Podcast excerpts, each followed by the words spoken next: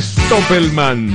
Gracias, buen día a la gente de la burbuja, ¿cómo les va? Buen día, Adri, ¿cómo va? Bien, bien, yo sé que pasan cosas raras y serias en el país, como la economía, la inflación, el dólar, el gato y las armas a Bolivia, la pandemia, las paritarias, la gente desesperada por votar a Manes.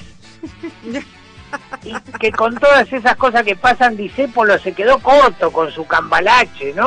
Si, si estuviese hoy acá, el tango duraría 53 minutos por lo menos, sé todo eso, pero justamente por eso por un rato hablemos de otra cosa. ¿eh?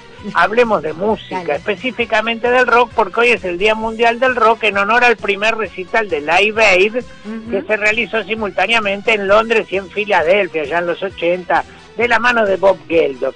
No sé si es la fecha más adecuada, podría haber sido el nacimiento de Elvis, el cumpleaños de John Lennon, podría haber sido el día que se despeinó el jopo a Bill Haley, en fin, pusieron este día, soy plincaja. Obviamente no todo el mundo le gusta el rock, ¿ustedes qué, qué onda? Cintia, Alan... Acá somos puro rock, Adri, Puro por rock. favor. Hay mucho, bueno, a nuestro presidente le gusta el rock. Sí, claro, el rock Al nacional. anterior, salvo Queen, no se sabe, ¿no? Porque bailaba con la misma incoherencia con la que se persignaba, ¿no? Sí. Y es lógico, difícil aprender a bailar tirado en la reposera. Después, hay, el mundo se divide, ¿viste? Están los chetos que creen que el rock es Rod Stewart con saco blanco y corbata rosa tocando en el hipódromo de San Isidro. Y después están los que creen que cualquier cosa que tiene una guitarra eléctrica es rock Claro. y está sí y estamos los ilusos que creíamos que la música iba a cambiar el mundo y todo lo que Sí, necesitas claro. es amor y que los tiempos están cambiando, imaginen que no hay frontera y esas Me pavadas. gusta para esta parte, digamos. Sí, sí, harían matar de risa a cualquier usuario de TikTok, ¿no? Ante tanta confusión y en el Día Mundial le pedí a la división ¿Cuál? si te pusiste una remera de los Ramones creyendo que era el grupo que acompañaba a Juan Corazón, sacátela No. de pasancosarsraras.com Sacátela. ¿Cómo te das cuenta que te falta rock? A ver. Porque, viste, te falta rock. ¿Crees que Papo es Sí. el nombre de una cadena de pizzerías? y B8 la competencia de WD-40. Te falta rock.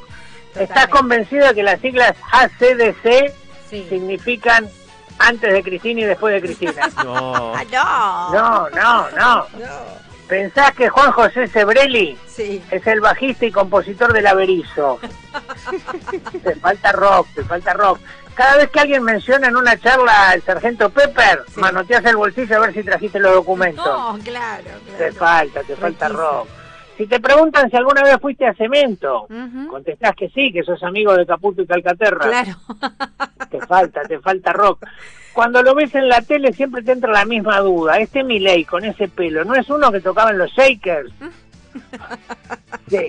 ¿Estás convencido de que el Indio Solari es un tipo que nació en Nueva Delhi? Te falta rock. Mucho. Para vos Black Sabbath es una especie de celebración judía medio rara. Vas a un recital y cuando te preguntan si tenés drogas para compartir, decís, claro, loco, y sacás el blister de la pastilla para la presión y el colesterol. Te falta rock. Últimas dos pistas de que te falta rock. Te preguntan cuál es tu grupo preferido y contestás, Netflix.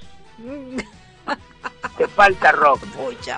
Y por último te das cuenta que te falta rock porque no entendés cómo es que Alberto Fernández, teniendo un perro que se llama Dylan y habiéndole ganado a Macri en las elecciones, sea fanático de los gatos.